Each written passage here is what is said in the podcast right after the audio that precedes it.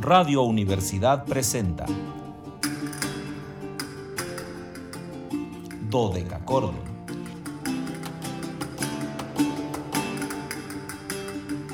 Un programa para encontrarse y reencontrarse con los autores y composiciones de la antigüedad, el medioevo, el renacimiento y el barroco.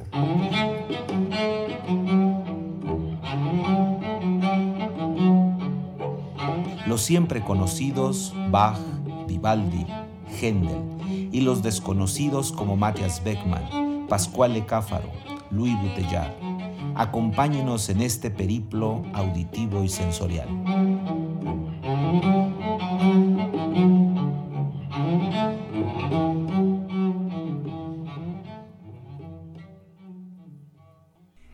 Reloj de la Universidad Autónoma de San Luis Potosí marca las 13 horas con 3 minutos, una de la tarde con 3 minutos. Bueno, hoy les voy a decir frescas, nada más porque no están tan cálidas. Frescas, primaverales, antiguas y sonoras tardes, estimados radioescuchas. Bienvenidos a este su espacio radiofónico de la amplitud modulada de la universidad titulado Dodeca Cordon en este viernes 18 de junio de 2021. Soy Luis Fernando Padrón Briones y seré su anfitrión. Ya saben que es viernes de anfitrionía en un banquete histórico musical. Los invitamos a seguirnos a través de las redes sociales en www.facebook.com diagonal dodeca cordon slp, dodeca con K y ch dodeca chordon slp con mayúsculas. En Instagram síganos como Dodecachordon2, 2 con número, y en Twitter arroba Dodecachordon. Ya saben que ahí todo con minúsculas. Pero lo más importante, que nunca olviden que el 826 13 48 es el número telefónico que siempre está esperando que ustedes marquen, llamen para que nos cuenten sus inquietudes, sus gustos, sus disgustos, todo lo que ustedes quieran decirnos. Ahí está la línea telefónica. Los próximos 50 minutos, ahí estamos a sus órdenes. Así que márquenos, por favor. Y como todos los días, agradezco afortunadamente la presencia de Anabelita, la presencia de la licenciada Anabel Zavala aquí en la cabina que me acompaña y que juntos formamos el dúo dinámico de la música antigua para poder compartir con ustedes información, música, detalles, mil cosas que hay que hacer.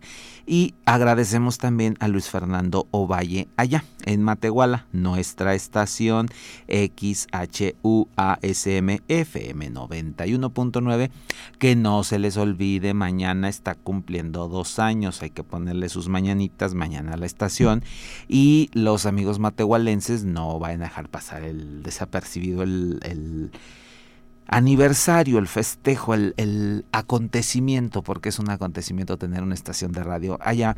Así que por favor, llévenle su pastel ahí de la jarochita, no van a, decir que no se enteraron. Eh, sus tortas de las sevillanas, por supuesto, dobles porque son de cumpleaños. Este cabrito, cabuches, palmitos, todo, llévenles de todo porque mañana están celebrando un aniversario más. Y dos años son híjole, muchos días de lucha, muchos días de trabajo, así que ah, felicitamos doblemente a nuestra estación allá.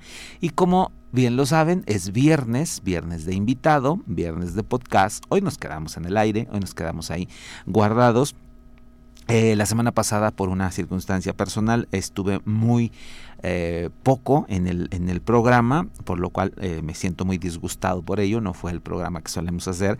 Eh, Giuseppe Frau ya sabe al respecto, que fue nuestro invitado de la semana pasada, y el día de hoy vamos a tener otro gran invitado, es el destacado flautista español Guillermo Peñalver. Guillermo Peñalver, pues una figura ¿Qué les podría decir de Guillermo Peñalver? Si aparece en todas las agrupaciones de música antigua y, barroca, eh, no hay un disco como tal de él, o sea, un disco que diga Guillermo Peñalver, pero está incluido en todas las grabaciones donde haya una flauta, una flauta de pico, una flauta transverso, está ahí Guillermo Peñalver. Él comenzó estudios en su ciudad natal, en Sevilla, eh, él comenzó estudiando trompeta y en algún momento de la, de la vida decidió cambiar hacia primero la flauta de pico o flauta dulce, como la conocemos nosotros más mm, coloquialmente, y al transverso barroco, que también ya hemos hablado algunos momentos de la diferencia entre la flauta transversa eh, barroca y la flauta transversa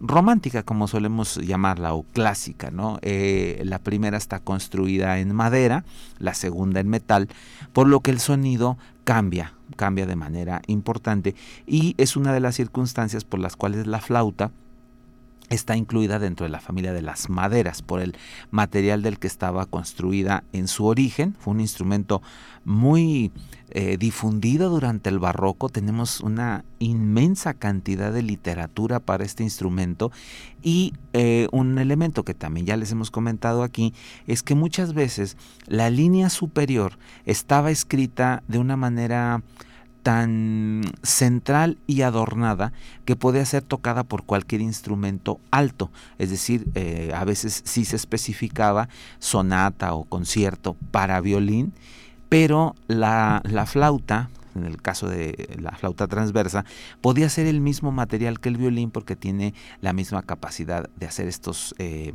adornos y estos sonidos a los que estaba escrito. Entonces muchas veces estas obras eran tocadas en violín o en flauta transversa. Antes de entrar a materia, saludo a nuestros fieles de siempre. Ya está por ahí Remy Mars, a la que saludamos efusivamente. Hoy saludo a Carmelita Torres hasta Santa María del Río. Carmelita nos va a mandar campechana seguramente, entonces la saludamos con una efusión enorme. Me da muchísimo gusto que Carmelita esté por ahí. Yo creo que la doctora eh, Tere Rosales también ya debe estar por ahí. Luz María Araiza, todos los fieles de siempre.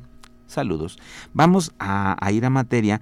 Eh, lo que tenemos el día de hoy es música tomada de, grabaciones en vivo, por lo que de antemano pedimos disculpas si el sonido no tiene la calidad que sería un sonido de estudio, pero quise compartirles eh, ejemplos maravillosos del trabajo de Guillermo Peñalver, nuestro invitado del día de hoy. Vamos a comenzar escuchando el cuarteto en sol mayor para flauta, oboe, violín y bajo continuo, TWB 43G2 de George Philip Telemann.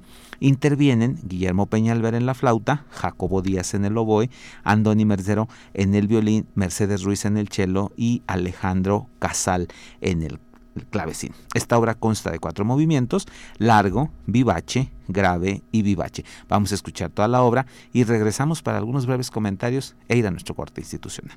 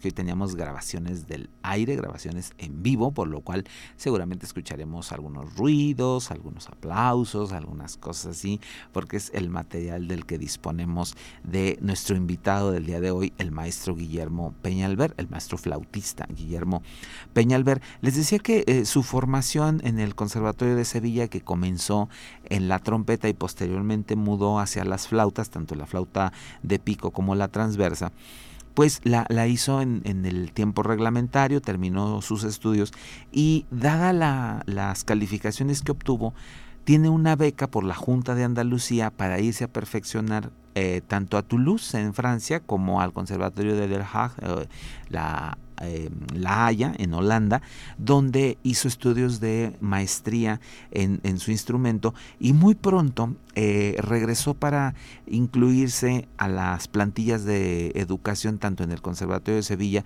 como en algunas otras prestigiadas instituciones del mundo, donde el maestro Peñalver ha, ha desarrollado una muy intensa actividad educativa no solo como ejecutante, sino eh, como docente al que pues ya muchas generaciones de jóvenes flautistas le deben eh, su formación. Él ha trabajado en prácticamente todos los países del mundo, ha estado tocando con infinidad de agrupaciones, eh, dictando seminarios, dando clases. En nuestro país estuvo ya en varias ocasiones, tanto como intérprete como, como maestro, y eh, ha tocado, pues claro, al lado de todas las eh, grandes agrupaciones que, que, que, existen en el mundo y es uno de los miembros de la Orquesta Barroca de Sevilla, eh, una institución que habitualmente toca como orquesta, es decir, en gran eh, nivel, en gran número de ejecutantes, y a veces se divide en pequeños grupos camerísticos, como fue lo que sucedió en este concierto que acabamos de escuchar de Telemann, donde eran solo algunos de los miembros de la Orquesta Barroca de Sevilla los que interpretaron esta obra, y siempre hacen este tipo de programas, a veces vemos toda la orquesta, algunas otras solo eh, pequeños grupos, diríamos otros grupos camerísticos que abordan casi todos los repertorios eh, de, la, de, la, conclusión del Renacimiento y eh, los tres momentos del Barroco con una difusión muy, muy, muy importante. Vamos a ir a nuestro corte institucional y regresamos escuchando una obra más, en este caso nos vamos a mover hacia Bach, vamos a compartir la sonata para flauta y clave en mi menor, BW 1034, aquí participan Guillermo Peñalver en la flauta y Tony Millán en el clavecín. Este es un recital en vivo hecho en la Sala Manuel de Falla del Real Conservatorio Superior de Música de Madrid el 11 de marzo de 2016. La obra tiene cuatro movimientos, Adagio Manon Tanto, Alegro, Andante y Alegro.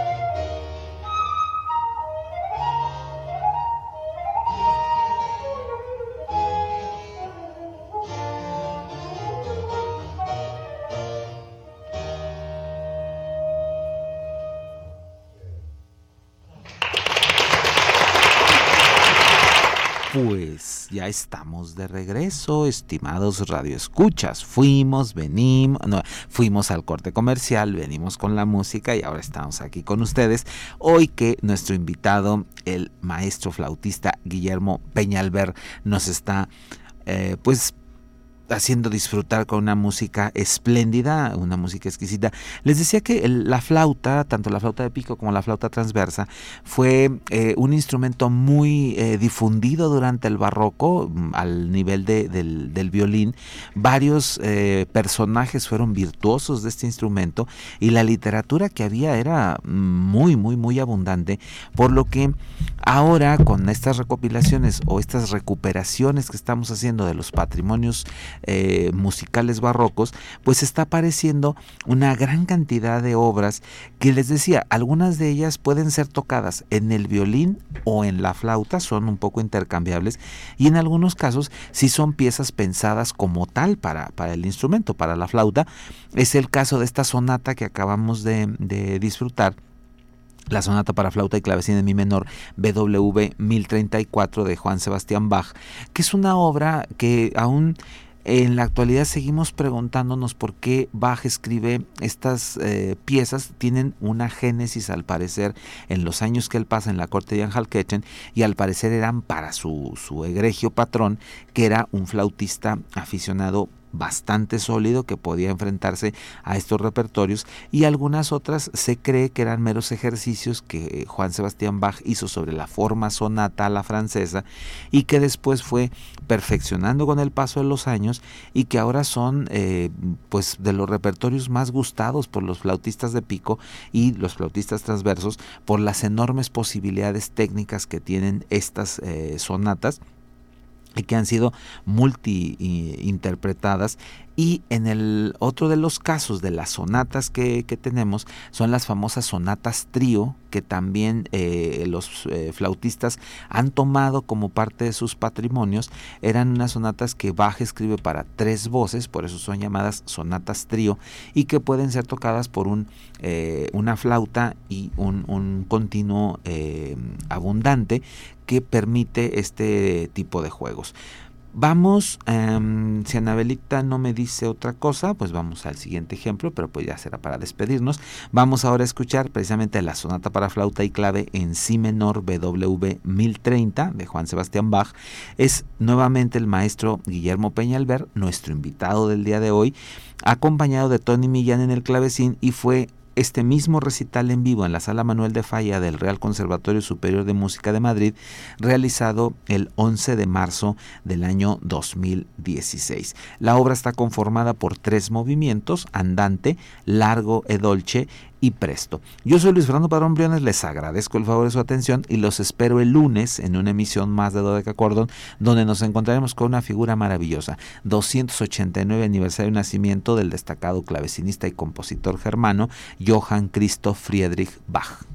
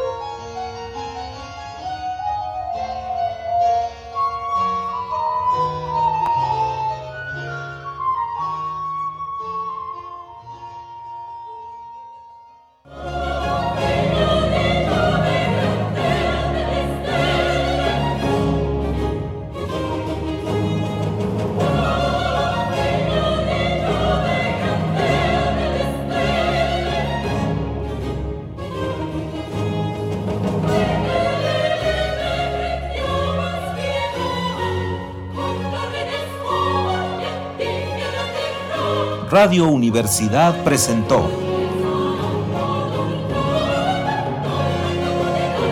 Dodecacordo.